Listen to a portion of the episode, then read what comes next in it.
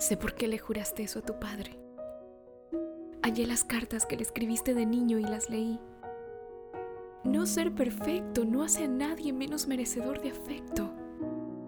Tu padre te hizo creer lo contrario. Te hizo creer que debías carecer de defectos para poder ser amado, pero se equivocó. Si necesitas alguna prueba para creerme, tan solo mírame. Estoy exhausta de fingir y no puedo seguir simulando que no te amo, porque te amo. Te amo por completo. Amo incluso lo que tú consideras tu lado oscuro y bochornoso. Amo cada cicatriz, cada defecto, cada imperfección. Te amo a ti. Quizás creas que estás demasiado dañado para permitirte ser feliz, pero puedes elegir otro camino. Puedes elegir amarme tanto como yo te amo a ti.